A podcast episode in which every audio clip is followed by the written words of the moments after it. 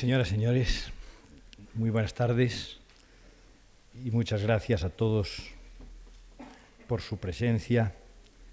en esta mi segunda intervención en el curso universitario en torno a la Constitución española.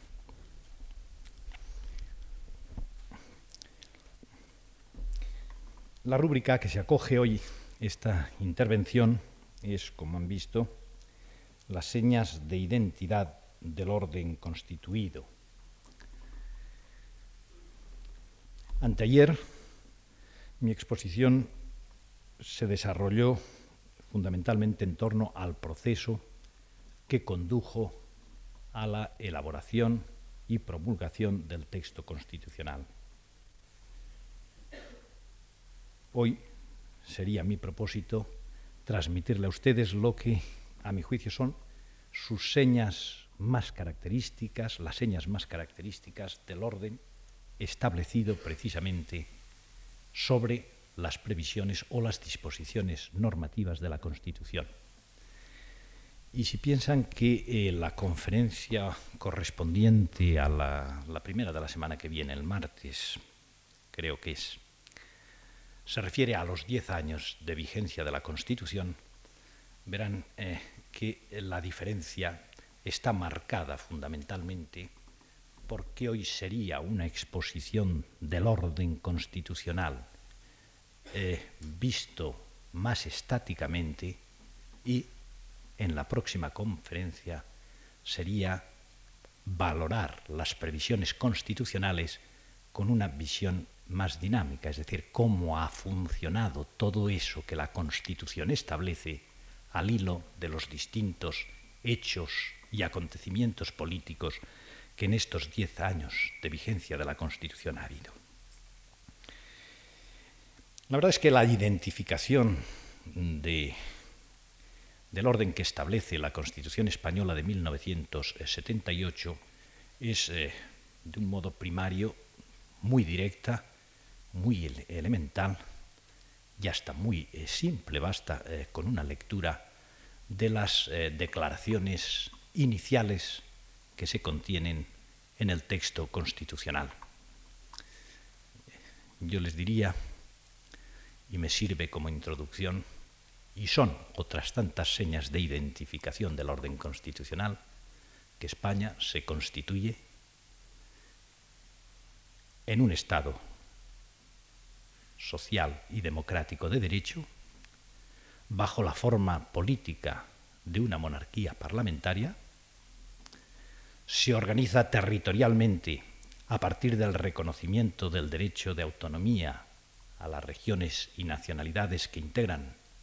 la indisoluble unidad de la nación española, según el artículo segundo,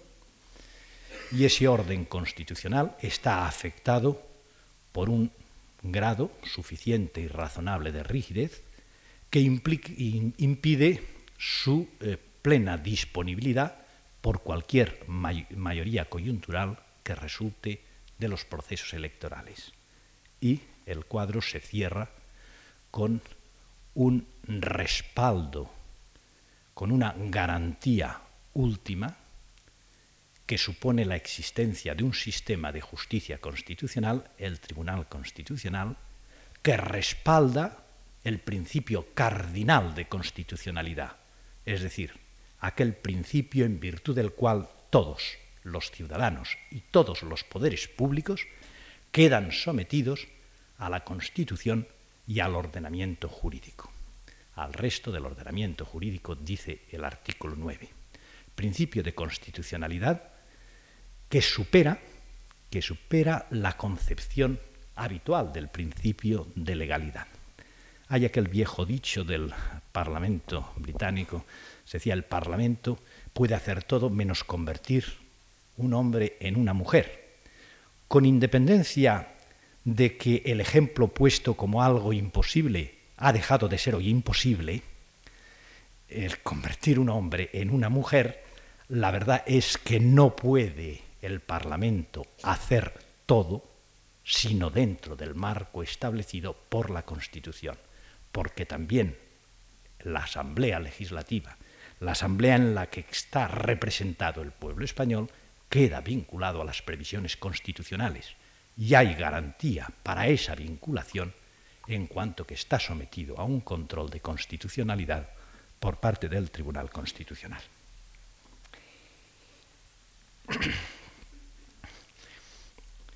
Me decía el otro día un catedrático de, Derecho Constitucional que en, una exposición, y recordaba con ello algo eh, que solía decir un viejo e ilustre profesor, no había que dar nunca nada por sabido, inevitablemente hay que dar por sabido, hay que dar por sabidas algunas cosas eh, si eh, no se quiere incurrir en una exposición meramente descriptiva, probablemente en exceso plana, yo voy a tratar más bien de aplicar algún criterio selectivo elegido con mayor o menor acierto para reflexionar y comentar sobre algunos de los rasgos característicos, eh, cualificadores del orden constitucional e incluso para ilustrar a todos ustedes sobre la forma de ver, de interpretar, de entender, de valorar las previsiones constitucionales y de percibir su fuerza penetrante sobre todo el conjunto de la sociedad española o de la convivencia política entre los españoles. Es evidente que nada se construye eh, desde la nada, y aun puesto en acción el poder eh, constituyente, y aun cuando hubiera la voluntad de verificar una ruptura radical con cualquier realidad política anterior, lo cierto es que hay algo, hay siempre supuestos o presupuestos de la propia acción política que se desarrolla. En un proceso constituyente es, por ejemplo, un presupuesto España, España en cuanto sujeto constituyente, está en la literalidad del artículo primero. Lo es en mi opinión, la persona, su dignidad y sus derechos inviolables en cuanto fundamento del orden político y de la paz social. Y lo son unos valores que nuestra Constitución acuña como valores superiores del ordenamiento jurídico en el artículo primero. Yo en alguna ocasión he señalado, refiriéndome a estos y a otros aspectos de la Constitución, el acogimiento por parte de nuestro texto constitucional de un cierto naturalismo, aunque sea inmanente, irracional.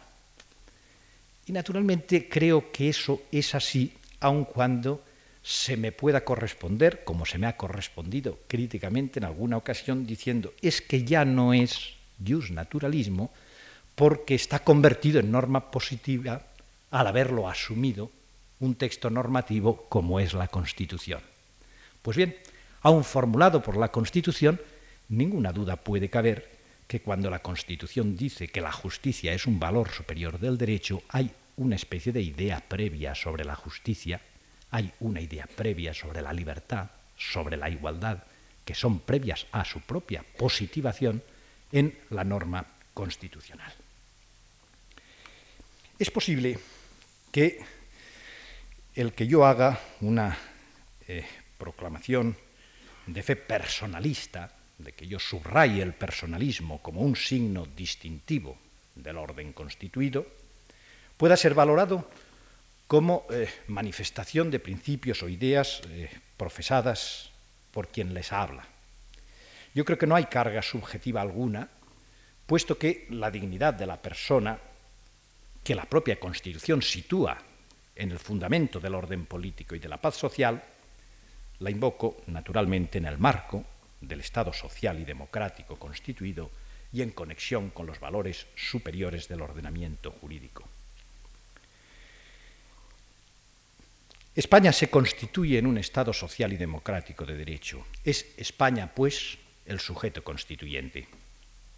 Yo creo que son vanas determinadas críticas que inicialmente se, se hicieron a la formulación gramatical de este artículo primero, y a la concordancia entre el sujeto y la acción verbal reflexiva se constituye. Algo así como si, como, eh, si dijera que España se constituye porque no estaba constituida antes, porque no era antes. No. España se constituye no en abstracto, se constituye en una concreta forma de Estado, el Estado social y democrático de derecho. La voluntad constituyente aparece formulada entonces con rigor y con precisión. Y no obstante las disquisiciones sobre el ser de España o las ahistóricas posiciones, incapaces de sostener muchas veces particularismos sin afirmarlos polémicamente respecto del todo, España en la Constitución es, es una realidad que en la concepción constitucional se impone a la propia proclividad española a, a cuestionarla. Se identifica como sujeto constituyente. El sujeto constituyente se identifica y se personifica, se autodesigna en la Constitución española como España en el artículo primero. En el preámbulo, como nación española. Como pueblo español, en el apartado 2 del artículo primero, verificándose una transposición de conceptos que afecta a una cuestión subsiguiente a la determinación del sujeto que constituye, que es la concerniente a la titularidad de la soberanía y a la legitimación misma del poder político. La cuestión relativa a la soberanía ha sido, lo saben todos ustedes, objeto de muy diversas construcciones teóricas con su fundamento filosófico, con su incidencia política en cuanto a la aceptación de los poderes públicos en la realidad social como poderes públicos legítimamente eh, constituidos. Sería sin duda ilustrativo hacer un repaso, no es eh, ocasión, sin embargo, de hacerlo, a nuestros sucesivos textos constitucionales y fácil resultaría detectar las resonancias de esa polémica doctrinal al hilo de las circunstancias políticas en que, cada texto nacía. Tendría sentido eso si yo me propusiera exponer ante ustedes unas reflexiones sobre la evolución del pensamiento político o sobre la historia política española, que no es hoy el caso. Y no siendo el caso, lo que importa decir es que la Constitución vigente, la Constitución de 1978, proclama el principio de soberanía popular y consciente sin duda de la superación de determinadas controversias doctrinales, otrora cruciales, hoy muy atenuadas, expresa en fórmula integradora que la soberanía nacional reside en el pueblo español del que emanan los poderes del Estado. Fórmula integradora dos conceptos fácilmente objeto de confrontación, cuáles son soberanía nacional y soberanía popular. La Constitución reposa en la fuerza prescriptiva de ese precepto. Todos los poderes emanan del pueblo español en el que reside la soberanía nacional. Cuando el preámbulo utiliza como sujeto a la nación española, la nación española en uso de su soberanía, dice, yo no creo que introduzca un principio de contradicción, aunque evoque el concepto de soberanía nacional, porque la eventual colisión con la soberanía popular queda disuelta y resuelta con esa fórmula integradora que es el apartado 2 del artículo primero de nuestra Constitución. Soberanía nacional reside en el pueblo español utiliza el concepto soberanía, la Constitución, en algún otro momento y en un sentido no equívoco, sí analógico con respecto al concepto que acabo de utilizar. Cuando el artículo 8 de la Constitución menciona la soberanía de España al atribuir a las Fuerzas Armadas la misión de garantizarla, yo no creo que haya un cierto descuido en la utilización de los conceptos, sino que pienso que el artículo 8, al referirse a la soberanía como al referirse a la independencia, está concebido desde el punto de vista de España como sujeto internacional en contraposición a los demás estados igualmente soberanos y que forman parte de la comunidad internacional. Por consiguiente, no está utilizándose allí el concepto de soberanía desde la perspectiva de la legitimación democrática, que es el concepto de soberanía que hemos visto en el artículo primero de la Constitución. Lo cual no quiere decir que la la soberanía en eh, o la soberanía popular en cuanto título de legitimación democrática de los poderes no esté también bajo la garantía y responsabilidad de las Fuerzas Armadas, puesto que lo está la defensa de todo el ordenamiento constitucional y por consiguiente también del principio de soberanía nacional residenciada en el pueblo español conforme al artículo 1 de la Constitución.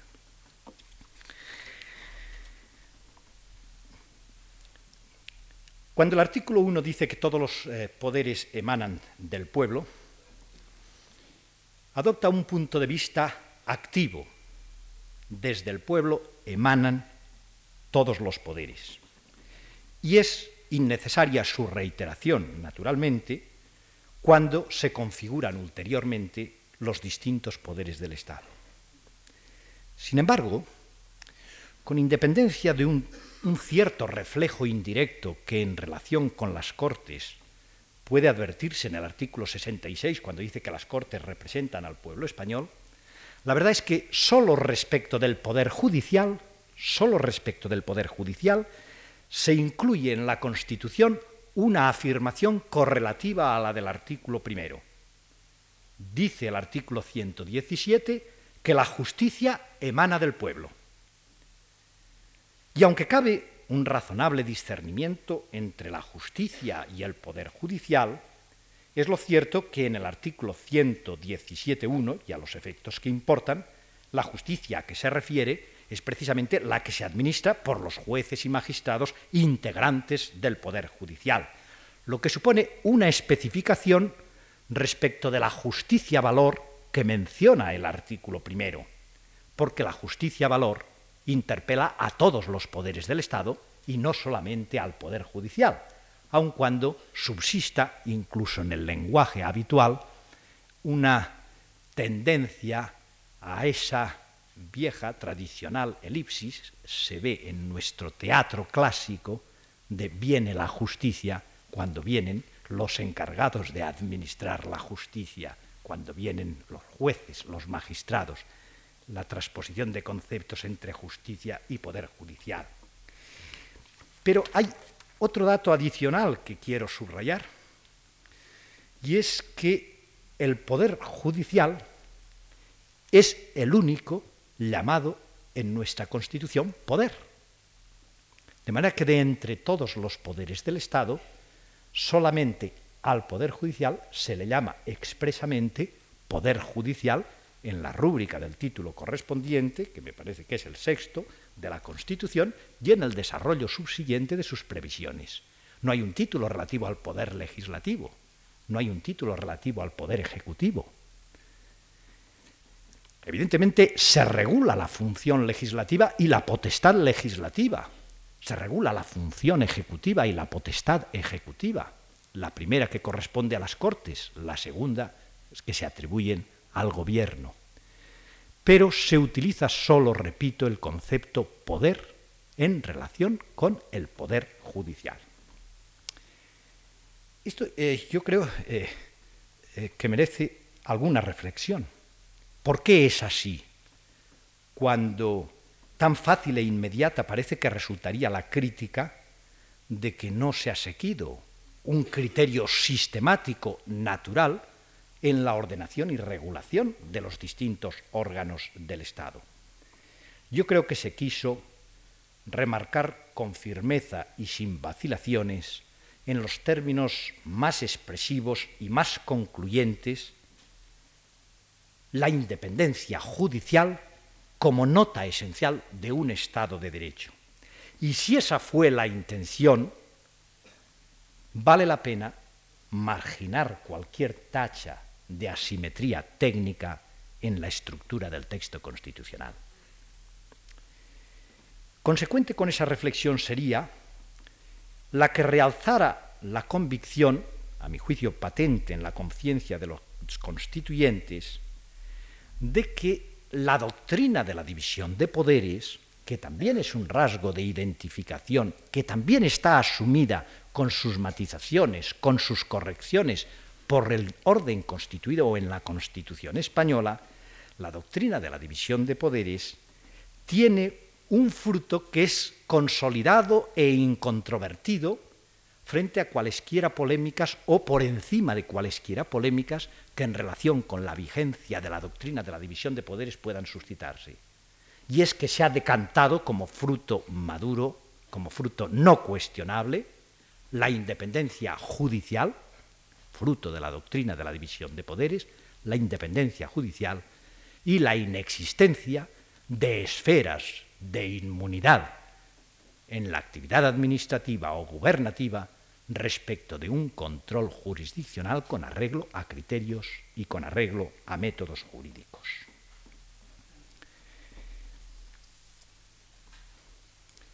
El artículo 1 de la Constitución dice que todos los poderes emanan del pueblo español. Voy a recordarles que en la Ley para la Reforma Política, de la que hablamos el día pasado, se, decía algo así como la democracia en el Estado español se funda en la supremacía de la ley o en la primacía de la ley, expresión de la voluntad soberana del pueblo. No se utilizaba el calificativo español. Y no se utilizó a pesar de que estuvo en un anteproyecto de aquella ley, tanto por razones de estilo, puesto que se adjetivaba como español en dos líneas al Estado primero y al pueblo después, cuanto porque era evidente en el contexto que sólo podía referirse al pueblo español, cuanto finalmente porque lo que importaba sobre todo en aquellos momentos era la introducción y la inserción en el orden jurídico político del principio democrático. Y el principio democrático implicaba la afirmación de que la soberanía reside en el pueblo. En cambio, en la Constitución, o en trance o en fase de elaboración de la Constitución, se puso el acento, hubo interés en calificar al sujeto titular de la soberanía como el pueblo español en su totalidad, el pueblo español en su conjunto, porque habían aparecido ya determinados apuntes o ciertas veleidades que podían o parecían cuestionar la soberanía o que pretendían la introducción de principios de autodeterminación. Por eso, el artículo 1 de la Constitución española dice que todos los poderes emanan del pueblo. Se podría haber quedado ahí, pero dice del pueblo español, del pueblo español en su totalidad, en su conjunto.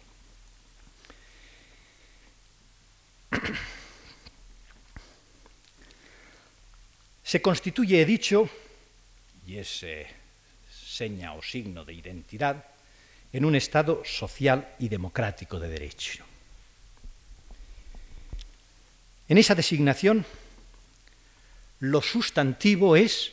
no Estado, lo sustantivo es Estado de Derecho como unidad léxica con significado preciso, adjetivado por los calificativos social y democrático. Consiguientemente, no es correcta la interpretación que en relación con esta fórmula opera como si existiera una conjunción copulativa que no existe y dijera Estado social, democrático y de derecho, para a continuación explicar lo que es Estado social, lo que es Estado democrático y lo que es Estado de derecho. No, lo que requiere la fórmula constitucional es desentrañar el sentido de un enunciado constitucional que justapone Estado social de derecho y Estado democrático de derecho. El sustantivo, repito, es Estado de derecho. El artículo 20 de la ley de Bonn, la ley fundamental de Bonn, al definir a la República Federal Alemana, lo hace como un Estado federal, democrático y social. El artículo 2 de la Constitución francesa del 58 dice que Francia es una república indivisible, laica, democrática y social uno y otro utilizan los vocablos democrático y social para adjetivar a Estado y república, respectivamente y sin más. Solo por consiguiente, de un modo tangencial, guardarían conexión con la formulación de nuestra Constitución, que sin embargo enlaza ahora sí directamente con el artículo 28 de la Ley Fundamental de Bonn. En el artículo 28 de la Ley Fundamental de Bonn se habla de un Estado democrático y social de derecho. Lo democrático y lo social cualifican así a Estado de derecho.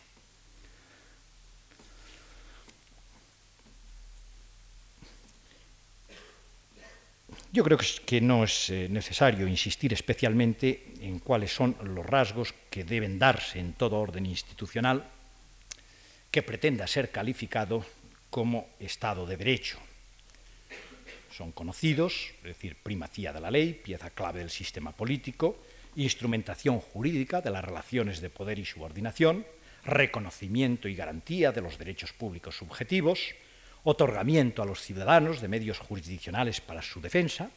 cabal sometimiento de la Administración a la ley, que es lo mismo que someterla al derecho, por consiguiente seguir, servir a la defensa de la libertad. Pero aún plenamente vigentes en su realidad originaria y sustantiva, los principios del Estado de Derecho han ido experimentando modulaciones y desarrollos al hilo de las exigencias de nuevas sociedades y al hilo de lo que viene siendo eh, la realidad. Las modernas constituciones, y la española de 1978 no es excepción, sino ejemplo, asumen los términos de un modo singular de la dialéctica Estado-sociedad, que cualifica el modo de convivencia en el seno de una comunidad política contemporánea. Se mantiene el ámbito de libertad frente al absolutismo tal como se defendió en los orígenes del constitucionalismo. No solo se mantiene, se consolida y se fortalece. Y se articulan los mecanismos de equilibrio que reflejan y percepcionan técnicas organizativas que dan respuestas a, dos grandes, a las dos grandes preguntas políticas, es decir, quién manda y cómo manda. Al quién manda y al cómo manda da respuesta la Constitución. Pero trataba ahora de subrayar la significación de las adjetivaciones social y democrático respecto del Estado de Derecho. Yo creo que el signo de lo social es notorio que se acusa progresivamente, venciendo resistencias y reticencias, en la realidad política de los países modernos, en la realidad jurídico constitucional o jurídico formal de las constituciones modernas. Se asume el elemento que comporta la cualificación de lo social.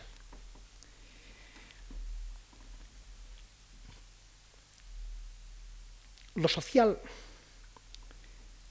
implica, y en nuestra Constitución se traduce en un conjunto de principios rectores de la política económica y social, que se exponen implica un condicionamiento exigente respecto de los poderes públicos en cuanto a la consecución o a la orientación de la acción política en pro de determinadas metas de carácter, de carácter social y de carácter económico, que sitúan nuestra realidad en la línea de un reformismo social que la verdad es que ha sido asumido como una especie de contrapunto y desactivador respecto de los gérmenes de la revolución social que venían apuntándose fundamentalmente no desde la formulación de Marx, sino desde que el marxismo tuvo eficacia penetrante en la conciencia social y alimentó unas determinadas esperanzas de redención en quienes se consideraban los marginados o los desposeídos eh, de eh, la sociedad. Y así ocurre que por virtud de esas metas sociales que se han buscado consciente y deliberadamente desde posiciones no marxistas, se ha detenido lo que Marx había anunciado, el proceso de proletarización consiguiente o paralelo al proceso de superindustrialización. El progreso de los países punteros es de todos y para todos. Subsisten naturalmente grupos marginados y marginales. Lo social, sin embargo, como fin político específico, adquiere carta de naturaleza. Y se hace así realidad el Estado social de derecho, cuya formulación inicial hizo en su momento Hermann Heller. Se enfrentaba Heller con el problema de la crisis de la democracia y del Estado de Derecho, y consideraba que era preciso salvarlo tanto de la dictadura fascista, decía Heller, como de la irracionalidad de un sistema capitalista que generaba un feudalismo económico. Pero la solución, sigo a Heller, no estaba, decía, en renunciar al Estado de Derecho, sino en dar a éste un contenido económico y social y realizar dentro de su marco un nuevo orden laboral y de distribución de bienes. Solo el Estado social de derechos, decía, será alternativa válida frente a la anarquía económica y frente entonces a la dictadura fascista, y por tanto solo él será la vía política para salvar los valores de la civilización. Ese Estado social de derecho, que es una realidad eh, generalizada, ha dado lugar a una especie de hipóstasis entre el eh, neocapitalismo reformista y el Estado social de derecho. Y se han formulado una serie de juicios críticos respecto de la nueva realidad que es el Estado social de derecho, en la que subsiste la crítica al Estado como eh, defensor de una superestructura, de un statu quo, freno a la plena efectividad de determinados eh, principios, pero estableciendo un paralelismo por virtud del cual hoy, fundamentalmente desde posiciones eh, socialistas, como Heller criticaba el capitalismo y el Estado liberal de derecho, se critica el neocapitalismo reformista con contenido social y el Estado social de derecho. Y se dice, la etapa subsiguiente es el Estado democrático de derecho que algunos pretenden equiparar al Estado en el cual se realizan plenamente los principios del socialismo. Bueno, este, eh, este planteamiento yo creo que me sugiere, por lo menos a mí, algunos comentarios. Yo creo que, en primer lugar, Pretender que la expresión Estado democrático de derecho en nuestra Constitución, en la ley fundamental de Bonn o en el lenguaje habitual o técnico, eh, comporta un llamamiento a la realización de una determinada doctrina política con unos contenidos precisos, para mí no es sino una utilización de la eficacia subliminal que tienen determinados mitos, en este caso el mito de la democracia como única concepción legitimadora del poder político en la conciencia general de los países civilizados. No deja de ser ilustrativo que en los países occidentales el socialismo se haya convertido ya en socialismo democrático nos encontramos con la realidad de un socialismo democrático y a veces con su evolución o derivación hacia las fórmulas eh, socialdemócratas. Claro, plantear eh, la tensión entre democracia y socialismo en esos términos lo puede hacer, como lo ha hecho este último fin de semana, el hombre de la primavera de Praga, Dubček, porque partiendo desde la posición de un Estado sujeto al régimen de las eh, democracias populares del Este, ha dicho, cuando le otorgaban el grado de doctor honoris causa en Bolonia, que el gran problema era cómo se concordaba la democracia y el socialismo. Pero para ellos, que presuponen una realidad política inspirada o fundamentada en la realización del socialismo, para ellos el problema está en cómo verifican la apertura hacia la democracia. Pero en los países de Occidente, con su realidad democrática, la asunción del pluralismo político y la realidad democrática la han hecho naturalmente los partidos socialistas, convirtiendo un socialismo que originariamente podría tener las connotaciones que tuviera en la realidad normal y aceptada de un socialismo democrático que funciona en los países del occidente europeo con absoluta naturalidad. La ley, fundamental eh, de Bonn, a que me he referido antes, habla de Estado democrático y social de derecho. Y nuestra Constitución habla de Estado social y democrático de derecho. Es decir, hay un cambio en el orden de los calificativos. Y hay quien ha querido ver en ello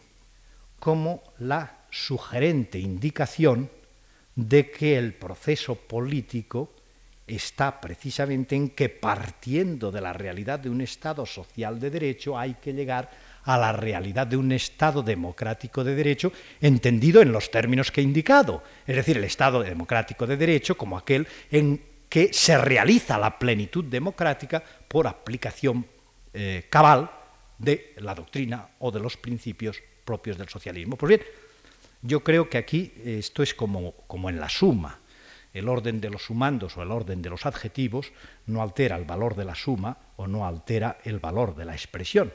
y se diga Estado social o democrático, se diga Estado democrático o social de derecho, para mí es evidente que no hay intención ninguna de sucesión cronológica, sino que lo que en puridad se ha querido y se ha dicho es que subsisten y se hacen compatibles en coetaneidad, al igual que en la Constitución francesa, al igual que en la ley de Bonn, de manera que el Estado es social y democrático, de derecho a la vez. Cada uno de los adjetivos tiene su entidad y su significación calificadora e identificadora. Y desde luego, cada uno de ellos porta valores jurídico-políticos sustantivos, aunque gramaticalmente sean sólo adjetivos. Todo ello, naturalmente, sin perjuicio de que no quepa hablar normalmente de Estado democrático, sino por referencia al que, de modo abierto y dinámico, se propone como tarea permanentemente inacabada la búsqueda de la libertad y la igualdad, porque la democracia es un sistema en perpetuo desarrollo. Ese Estado democrático y social de derecho propugna como valores superiores de su ordenamiento jurídico la libertad, la justicia, la igualdad y el pluralismo político.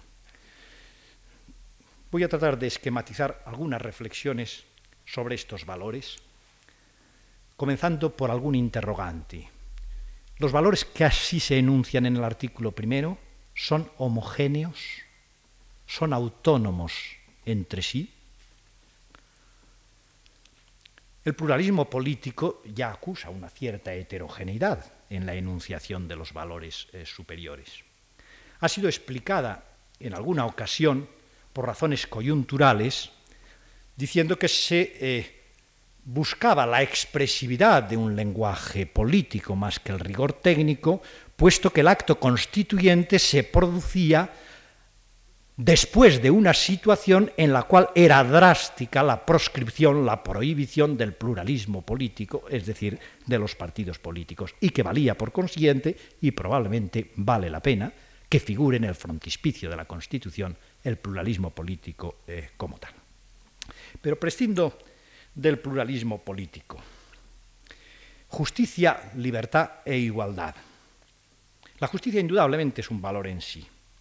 La libertad y la igualdad se propugnan porque son justas, porque son condiciones necesarias para la realización de la justicia. Fíjese que el artículo 9, el artículo 9.2, en su cláusula de promoción, dice que todos los poderes públicos están obligados a promover la plena efectividad de la libertad y de la igualdad. Cabría preguntar, no de la justicia, evidentemente también de la justicia. ¿Qué es lo que ocurre? Que es que estamos hablando de valores con dimensiones distintas. Valores eh, como la libertad y la igualdad tienen una dimensión en cuanto a atributos de la persona eh, como están en el artículo 9. En el artículo 9 se habla de la libertad y la igualdad de los individuos, de los individuos y de los grupos en que se integran. Tienen un sujeto personal. Pero la justicia en la Constitución española no tiene un sujeto personal, una persona, tiene un sujeto objetivo. Nuestra Constitución no ha repetido fórmula como aquella venerable de los españoles son justos o aspiramos a que los españoles o se aspira a que los españoles sean justos. Se califica de justo en cuanto meta pretendida el orden económico y social en el preámbulo, un orden económico y social justo, es un sujeto objetivado. Se califica de justo el sistema tributario, en el artículo correspondiente, el 31 me parece que es, de nuestro texto constitucional. Se contribuye con arreglo a la capacidad económica de cada uno y según un sistema tributario justo. De manera que respecto de la libertad y la igualdad aparece fundamentalmente en el artículo 9, también respecto de la igualdad en el artículo 14, en cuanto a la prohibición de discriminaciones, su dimensión como atributos de la persona. La justicia parece que se sitúa en la realización de un valor que connota a todo el orden jurídico de convivencia en su conjunto y en cuyo seno pueden y deben realizarse la libertad y la igualdad.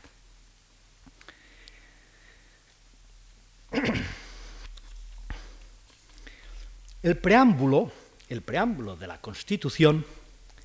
dice la nación española en uso de su soberanía y deseando establecer que la justicia, la libertad y la seguridad.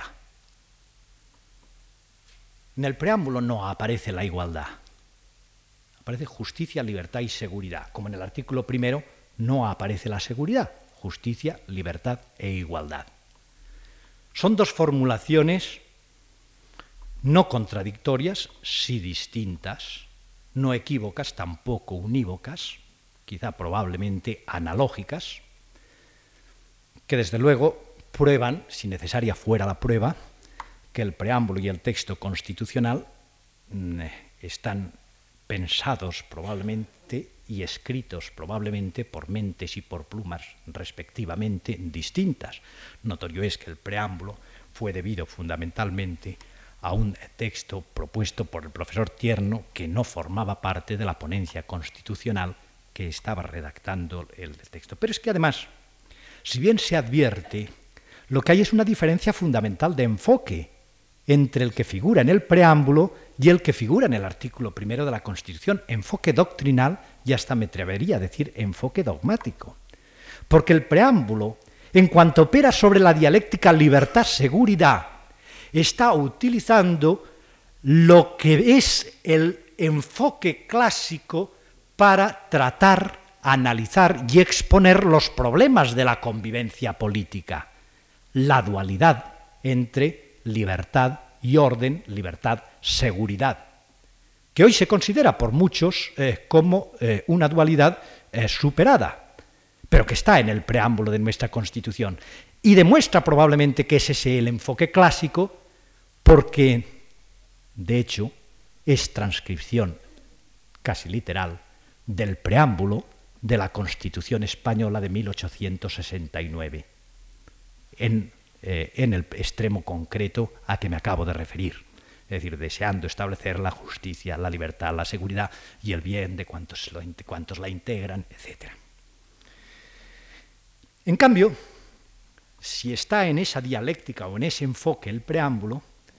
la Constitución está en un enfoque políticamente vivo en el momento en que la Constitución nace,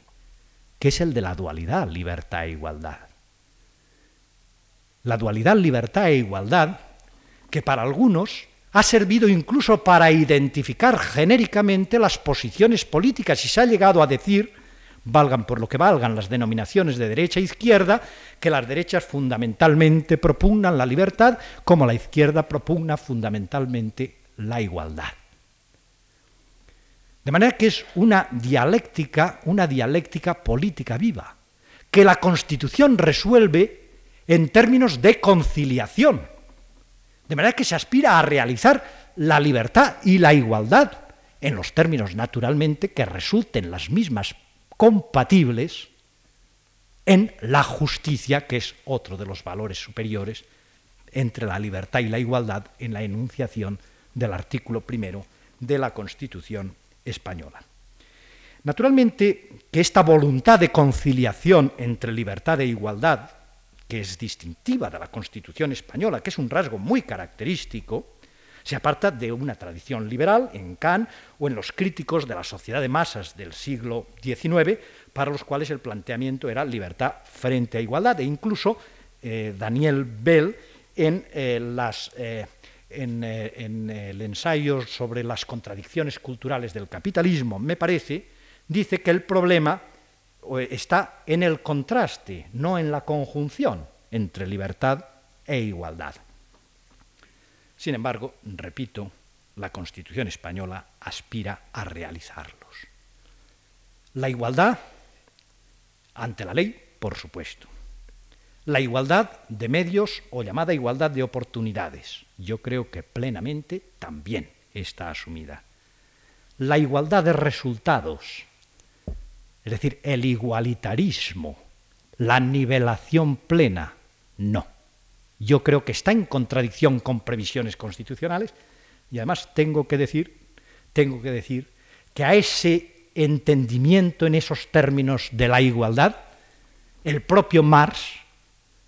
en sus manuscritos económico-filosóficos, lo descalificó como comunismo tosco.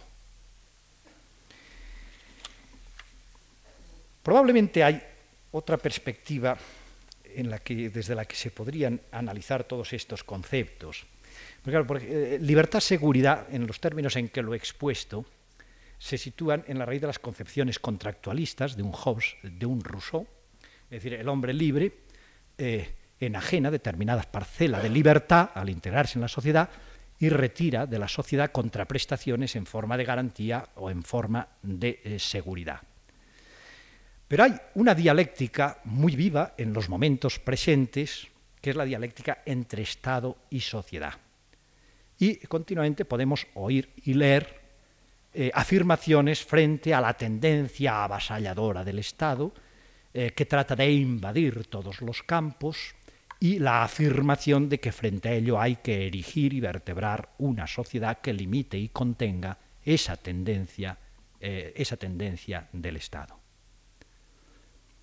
Yo creo que el, problema en realidad está planteado no solo por la tendencia del Estado o por la tendencia del poder público o por la tendencia de los titulares del poder público a expansionar sus ámbitos y sus esferas, sino también por una pasividad o conformismo de la propia sociedad en razón precisamente de la seguridad. Porque la libertad comporta riesgo, la libertad comporta incertidumbre, la libertad comporta responsabilidad. ¿Y cuántos prefieren la seguridad, la certidumbre, la cobertura de los riesgos por el Estado a asumir con plena responsabilidad las consecuencias de su libertad. De manera que sería un planteamiento nuevo que trascendería al de las relaciones entre Estado y sociedad de la tensión entre libertad y seguridad y que aún, y, termino, termino, termino diciéndoles que aún se podría extremar en la argumentación. Se podría extremar en la argumentación conectando al final de esta línea que he seguido la seguridad y la igualdad. Porque una igualdad exacerbada, ese igualitarismo, que yo creo que es ajeno absolutamente a nuestro orden constitucional, muchos preceptos se podrían citar al respecto, en ese igualitarismo hay una generalidad de gentes que pueden ver la defensa de su propia seguridad. Es decir, frente a estar a las consecuencias responsables de los propios méritos, del propio trabajo, del propio esfuerzo, estar acogido a una situación de plena igualdad, cualquiera que sea capacidad, esfuerzo o trabajo, implica una apelación también a ese conformismo en la seguridad de una sociedad concepto que por supuesto es ajeno a los términos en que aparece en el preámbulo de nuestra Constitución y aparecía en el preámbulo de la Constitución de 1869, como he dicho con anterioridad.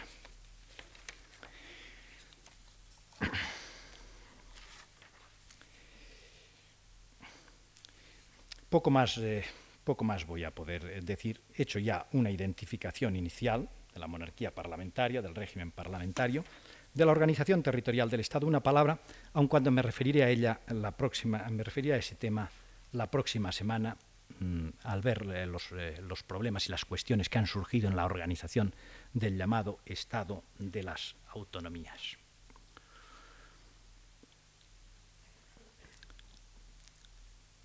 Se ha eh, denunciado o se ha considerado en ocasiones que es una operación ahistórica porque la tendencia es ascendente, es a integrarse el Estado en unidades supraestatales o supranacionales. Y frente a esa tendencia, que es real, se ha considerado a veces regresiva la tendencia que parece dispersiva, que es la organización de unidades políticas infraestatales dentro del Estado. Sin embargo, son dos fenómenos, son dos fenómenos, eh, trataré, de explicarlo el próximo día, pero son dos fenómenos rigurosamente convergentes, armónicos,